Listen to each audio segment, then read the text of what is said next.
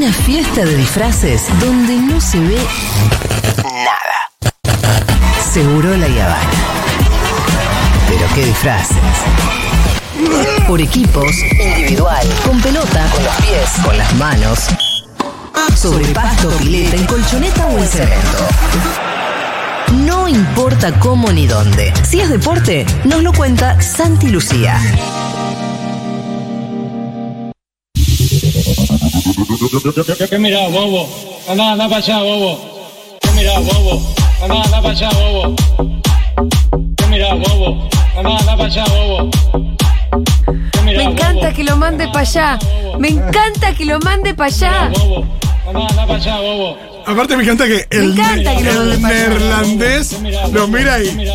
Aparte pues dice, oh no, yo no sé muy bien castellano, pero no me han dicho cosas bonitas. No, no, eh, pero después- Me dijeron, anda para allá. Anda por el camino por el que viniste. Aparte, ¿qué te haces Para allá.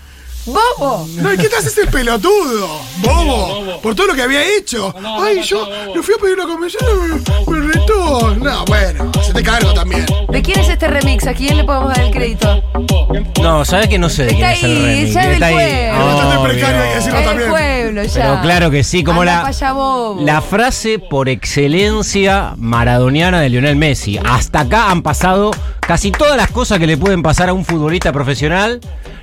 Dejar un sello con una frase no había sucedido con Aparte- Messi. Algunas se aproximaron, pero como esta. Le salió del ninguna. alma. Es un alias. Hoy me enteré algo. Anda para allá, bobo. Me enteré algo más de ese episodio del Andá pa' allá bobo, que Sí. por lo menos yo desconocía hasta hace un ratito nada más, y tiene que ver con la historia, bueno, obviamente, ¿no? De- del partido y con el desenlace, y es que el 19 de, de Holanda, como rápidamente, ¿no? Se empezó, bueno, ¿a quién se lo dice? ¿A quién se lo dice? Bueno, a... Que vi que estuvo a- en Twitter, ¿eh? Al chabón de los goles. Claro, bueno, que entró. Wogrutz hizo dos goles, Sí. hizo el gol en la definición, se peleó con todos los jugadores en la definición, digo, entró con un protagonismo altísimo y garpando para el partido, digo, no es que Sí, entró y no pasó nada, hizo un quilombo bárbaro el 19 de Holanda. Sí. Pero después del partido, cuando ya habían pasado muchas de las discusiones y están entrando al vestuario, le pide la camiseta a Messi. ¡Sos loco! Le pide la camiseta a Messi y en el momento que le pide la camiseta dice que ahí se descontrola Lionel, que no podía creer que después de haber generado todo, muchos Sí. de los incidentes que se dieron, que lo tenía como protagonista y como provocador, al 19 va y le pide la camiseta y cuando está haciendo la nota como que le, le hace seña de que se la vuelve. Entonces ahí Messi le dice, anda para allá. vos". Escuchame una cosa, Santi, el bobo. Porque no, ¿cómo se pronuncia? Ahí Bobo. es, es muy rosarino. Ahí estuve escuchando a Tomás Quintín. Sí. Y es una explicación De dónde viene bobo. el andapayabobo, Ah, perfecto. autóctono de la ciudad de Rosario. Eh, eso estuve escuchando, pero como no lo tenía hiperchequeado, no lo quise repetir. Al menos yo lo escuché en la historia de Yo Tomás a, yo a Tomás le a. Quintín le creo todo. Escúchame, em, porque vos decís, bueno, entró al partido y, y desequilibró todo. No, y entró En con una amarilla puesta porque le habían puesto una amarilla Cuando en el estaba banco. en el banco. O sea, desde el banco ya venía con protagonismo. Pero Sí. él venía haciendo cosas que merecían el andar para allá bobo. Yo quiero que me expliques eso. Lo futbolístico es obvio, llegó y hizo dos goles. No, más vale. la parte de la provocación, ¿en qué consistió? No, la provocación que cuando en el momento de la definición por penales, cuando iban los jugadores argentinos a, a ejecutar, que el que se vio de manera más explícita, también por el peso que tuvo ese penal, fue cuando ese recorrido lo hace Lautaro Martínez, que se le iban entre tres, Igual cuatro. los anteriores a los también jugadores- habían sido. a Sí, los anteriores también. también, pero no tantos jugadores. Por ahí a uno los Claro. iban a encarar. Pero eso se hace por lo Sí, general. había, hab- había una decisión. Yo creo que había Sí, una decisión de Holanda cuando se definió que jugaba con Argentina. Yo me, hubo una decisión de picantearla. En las declaraciones, eh, en las conferencias de prensa, eh, Van Gaal empezó a tirar a Messi, en el 2014 ni la tocó, cuando va el partido la tocó y mucho la pelota, ni la tocó, Argentina ti- juega con uno menos cuando no tiene la pelota porque Messi no corre a nadie ni marca a nadie. No, y también, ojo, Eh, los medios lo mayores- eso recordando Bangal, Bangal eh, con Eh, Di María, Bangal con Riquelme, claro. Y después en, en los penales tenemos más ventaja que en el 2014, eh, que esa la que la que al Dibu Dibu. Martini, Dibu Martínez sacó la captura de pantalla y se la guardó. Sí, se la mostró el psicólogo. Y después en el partido se notaba que los que estaban en el banco, como los que estaban en la cancha, más los que estaban en el banco, la picanteaban de afuera todo el tiempo. Si no ayudó lo de, eh, lo de Paredes.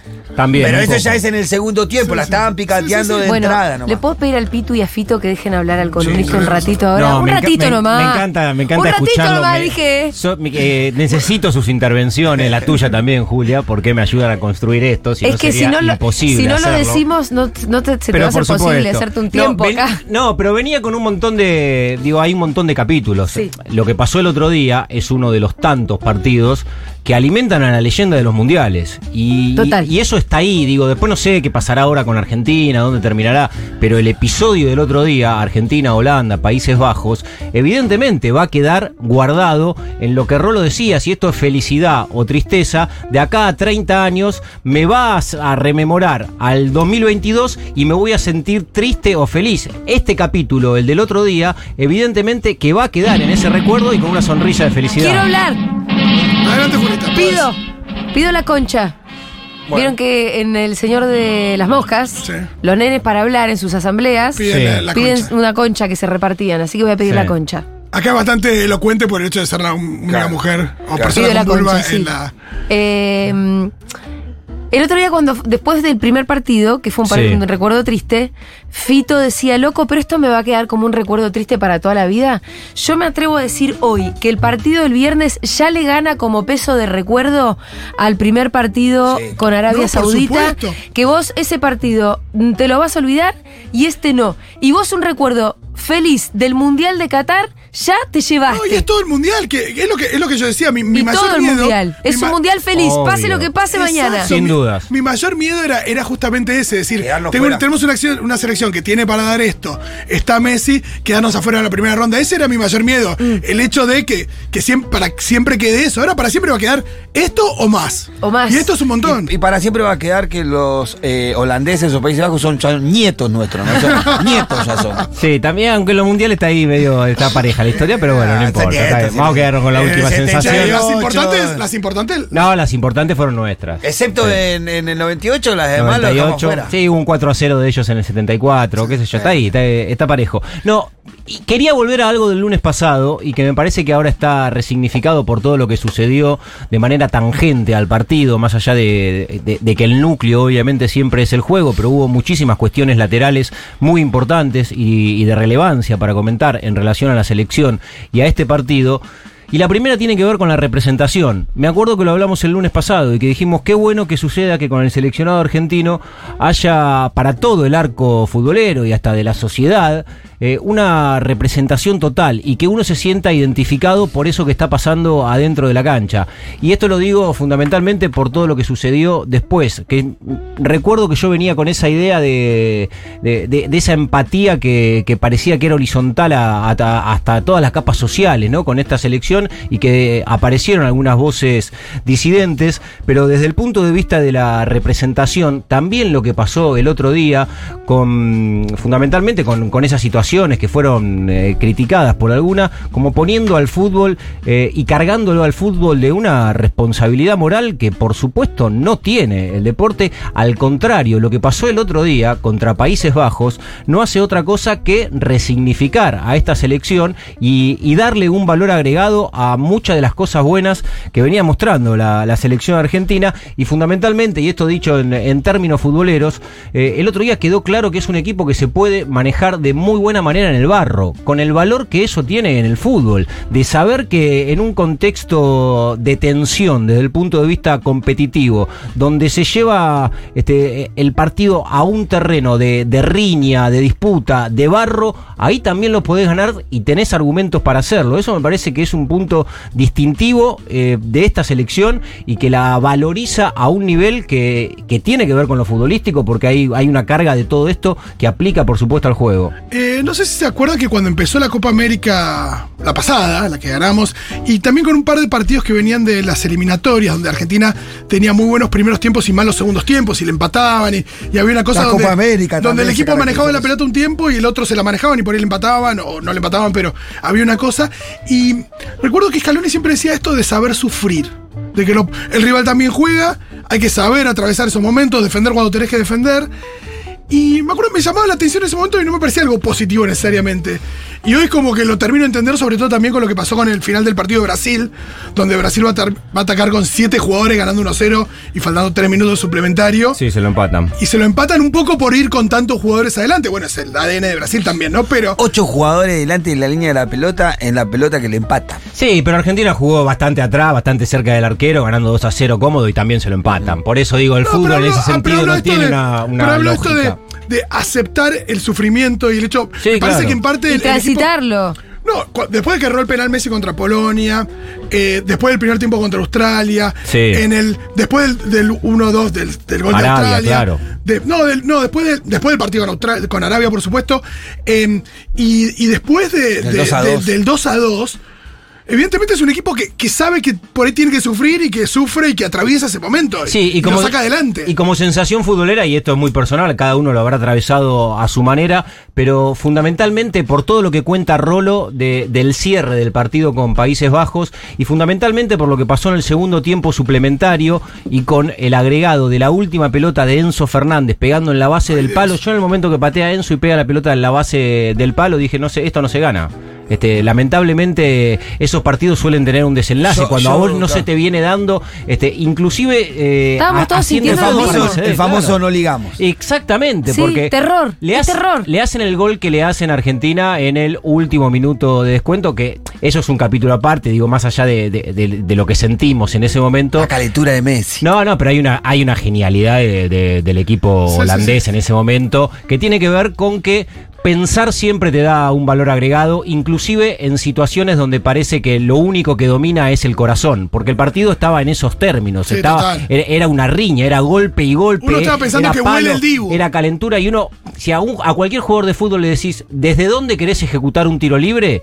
Van a poner la pelota donde lo pusieron los holandeses, para patear al arco, porque tenés muy buenas posibilidades, era en la media luna. Y sin embargo, contra la lógica de cualquier ser humano que alguna vez jugó aparte al eran fútbol, todos altos. Claro. Lo lógico era tirar al centro. No, pero O patear al patear al arco. arco. Sí, sí. Y lo jugaron. Y la verdad que eso, cuando algo va tan co- contra la lógica de, de lo que espera el mundo, bueno, suele tener resultados. Y eso tiene que ver con la frialdad y con pensar en una situación en un momento de, de muchísima calentura. Y por todo esto que decís, me encanta. Por todo esto que decís también adquiere el valor que tiene lo de lo de Lautaro en el último penal, porque también está esto de la ventaja ya del arranque de la serie de penales, de estar dos penales arriba, después erra Enzo, y había una cosa de, de la mochila de ese último penal de Lautaro, que si Lautaro erraba, bueno, Sí, ellos sí, metían, claro. había, había una cosa heavy respecto de, che, nos pasó de nuevo esto de no Claro, poder se ganarlo. volvió a dar de estar arriba y volver a estar Aparte, atrás. no era el que estaba más dulce en ese momento, No, Lautaro y, encima. y la, y la frialdad que mostró Lautaro también mostró, que también mostró el suplementario porque tuvo dos o tres jugadas para. Sí, hay una que le saca con el pecho Van Dijk parado casi sobre hay la una que línea. gira y le pega de zurda, De que zurda también, una muy buena jugada de Eh, Lautaro. y, y la verdad que ir a patear ese penal y patearlo así. Sí, sobre todo porque mm, la Copa del Mundo fue para Lautaro Martínez, quizás como para ningún otro Sí. futbolista, una montaña rusa de emociones. Claro. Eh, quizás para nadie, por lo que le tocó vivir. ¿Qué es lo que le tocó vivir? Llegar a la Copa del Mundo como el goleador del ciclo después de Messi. Messi no, no califica con el resto de lo normal, digo, el goleador de la selección, eh, de, eh, Messi y Lautaro Martínez. Y Lautaro llegó como el centro delantero muy titular. En el primer partido le quedan dos pelotas para la, la definición y termina la jugada como un delantero de alta gama, acorde a las condiciones que él tiene, y una por un centímetro y la otra por un hombro, se las terminan invalidando. Sí, sí. Al Cuando además todavía eh, eh, llegaron un poco desprevenidos con que el Orsay se iba a aplicar como se Sí, aplicó. pero, pero además, digo, eso er- evidentemente era una inyección de confianza en el primer Sí. partido. Si eso hubiese terminado de otra manera para. Lautaro, impresionante. Y no se le dio. Y al tercer partido le toca salir del equipo. Que para un tipo, Julia, que vive del gol, que le había entregado tanto a este ciclo, sentarse en el banco es un golpe dolor, muy doloroso. Y cuando le da algunos minutos el técnico, Es se lo ve como todos pensábamos que podía estar, pinchado y falto de confianza. Y le quedan pelota para definir que él, en condiciones normales, la define con los ojos cerrados. Y la tiraba dos metros arriba del travesaño. Y en esa situación. eh, Lautaro Martínez va a esa definición por penales frente a Países Bajos y cuando pregunta a Scaloni en la ronda quiénes quieren patear, el primero que levanta la mano es Lautaro. Martínez. Y dice, yo pateo. Y le dan el, encima el que termina siendo el más trascendente de todos, o el que tenía más peso, que era el de la definición. Como perfecto un poco, ¿no? Porque si alguien necesitaba hacer ese gol era él. ¿no? O sea, Absolutamente. perfecto salió. Y en el recorrido se confronta con cuatro jugadores holandeses que lo van a buscar y cuando llega lo va a encarar Nopper, Todo el, potrero. el arquero, Y agarra la pelota y casi que se la tira a la Todo cara. Que ahí veías que el chabón estaba, como dice el Pitu, estaba moviéndose en un terreno que no le era para nada incómodo, que como toda la selección argentina, y después terminó pateando el penal de, de manera excelente, La- casi que pega en el costado de la Ese red. movimiento en los barrios se juega mucho, vos sabrás, campeonato Sí. de penales. Un buen arquero, un pateador, campeonato de penales, juega mucho.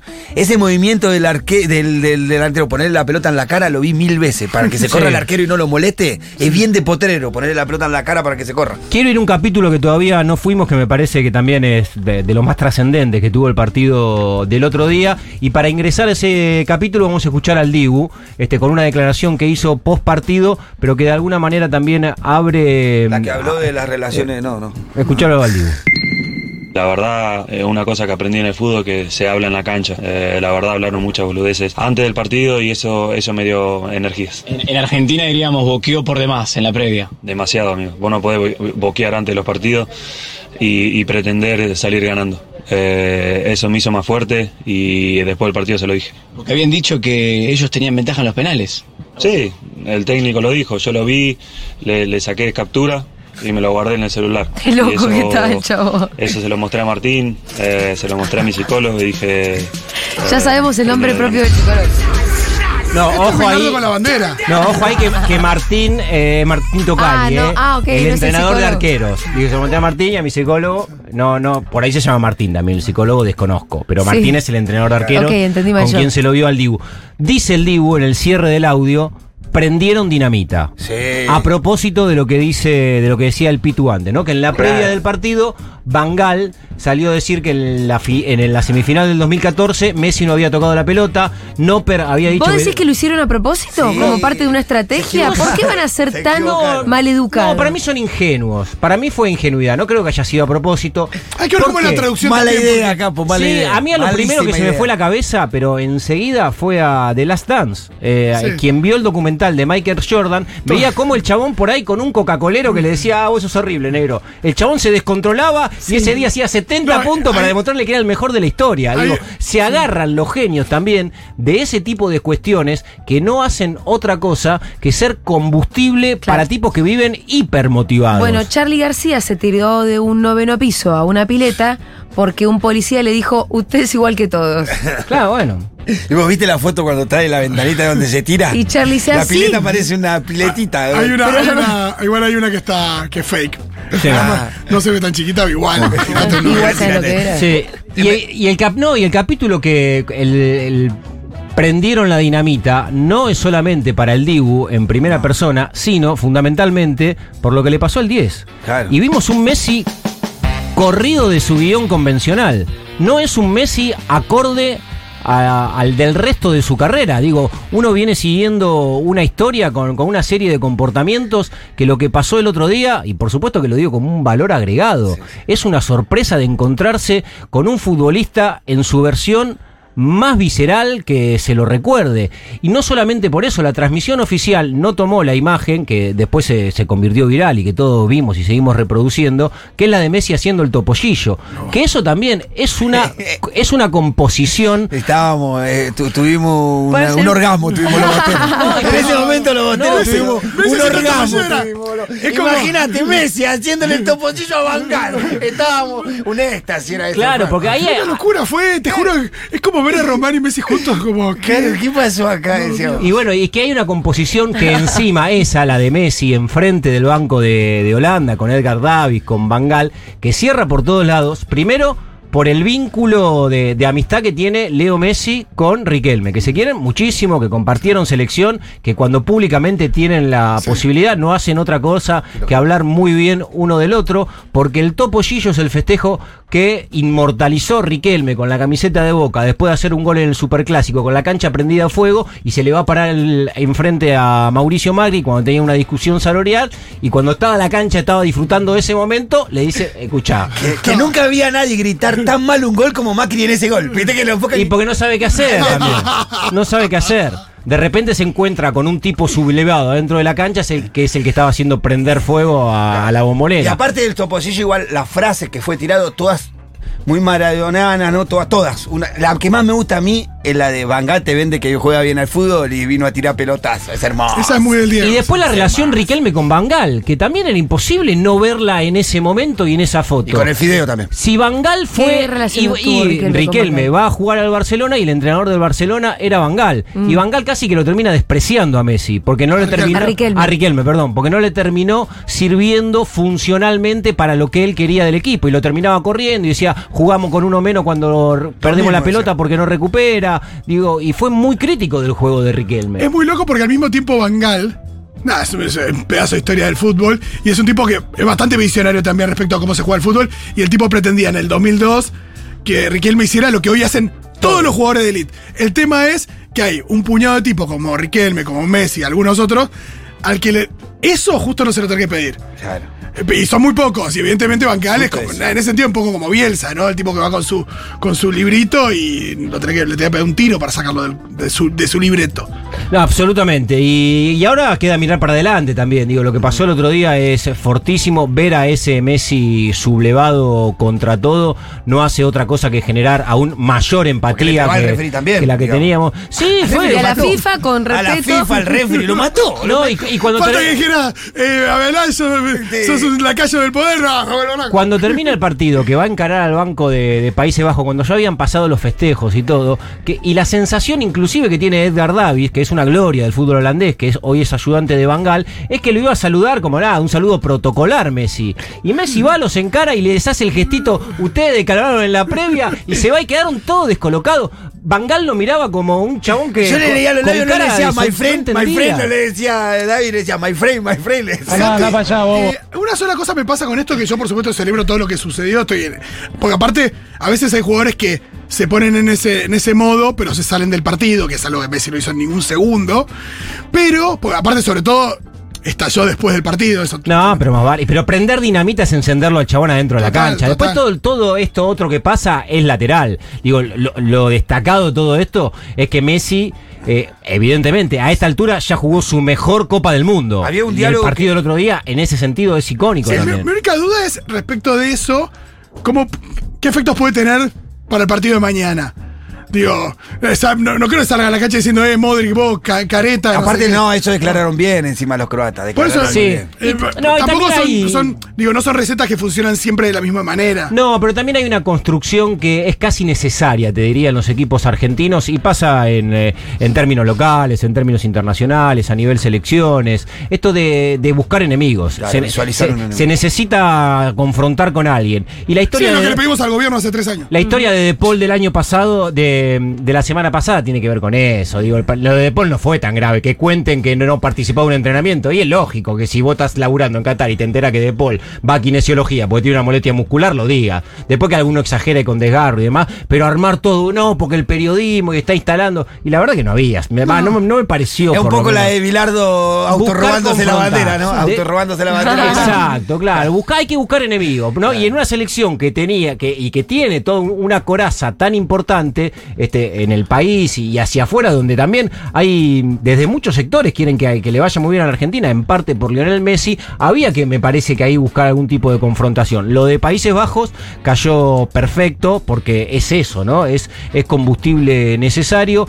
Lo del periodismo la semana pasada, ponele que también, y a- con Croacia no creo que sea de esa manera. También hay una cuestión ahí de respeto entre los líderes de, de los dos equipos, entre Luka Modric y Messi, y de reconocimiento mutuo, que me parece que lo van a llevar por lo menos, y que ya lo vimos hoy, que fueron las conferencias de, de los entrenadores y de los jugadores, por un carril distinto, y también este que no, acá el relajo no existe, hoy escuchaba alguno, viste, bueno, después, después de un... Estoy relajadísimo. Claro.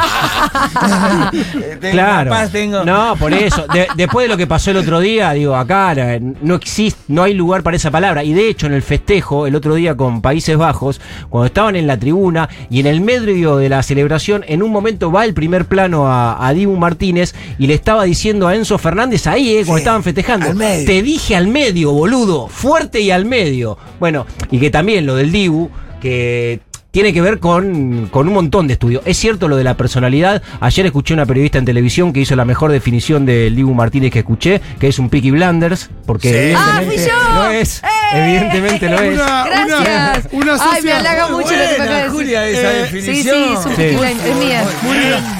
Eh, el otro día, una socia en Junta dijo algo muy lindo también, que es un psi- psicópata simpático. Ah, sí. Y es eso. Eh, claro, Sí, sí, sí. Es Diego, ¿y ¿lo, busca- ¿lo buscas al Dibu hablando en inglés? Oh. Sobre todo hay una que putea mucho, que ahí donde decís es es, un re Peaky Blinder. Al que le dice a, a Van Gaal, ¿no? Que no sé qué le dice, pero le dice algo como. Porque tiene un acento británico, pero medio de las clases populares, medio cockney suena. Sí. Eh, Blind, aparte amenazando gente. ¿entendés? Hay que amenazar en inglés. Rapado, eh, al costado. Sí. Es lo más parecido a un Peaky Blinder que vamos a tener Absolutamente. Ay, sí, sí, en la vida real. ¿Qué, qué- mientras, ¿qué, qué esperamos para, para mañana?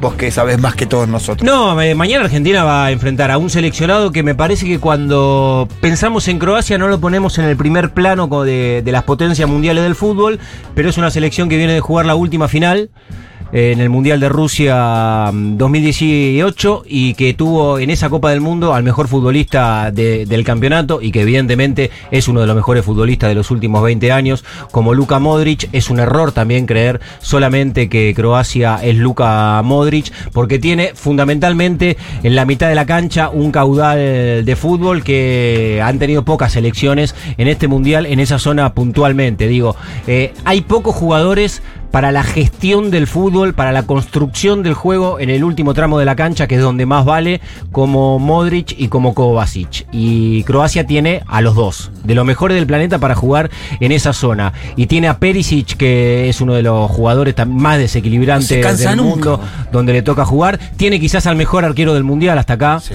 que ha sido decisivo y determinante. Pelea con el de Marruecos, ¿no? Ese, En, ese- ese- en con Bono, sí, también tuvo un, un notable campeonato, pero Livakovic lo que hizo por, mm, Sí, sí, dos por- tandas de penal. dos tandas de viene de es jugar el goico de- del 90. Sí, y, pero es muy seguro también. Es re- sí. si de hecho en No sé si es tan seguro en el arco. Y en el partido contra, Contra Brasil estuvo bien el segundo tiempo, No, pero- pero, Brasil lo cagó. Digo, Sí, sí. Brasil se quedó afuera, Sí, sí, sí, sí. todo, todo lo que Estuvo bien ese, de- pero yo fue el único. Lo cagaron a pelotazo. en Sí, el único, tiempo el único momento en el mundial que lo voy a atajar bien al arquero fue en ese momento. Antes y después, me acuerdo eh, los goles que no le hizo Bélgica.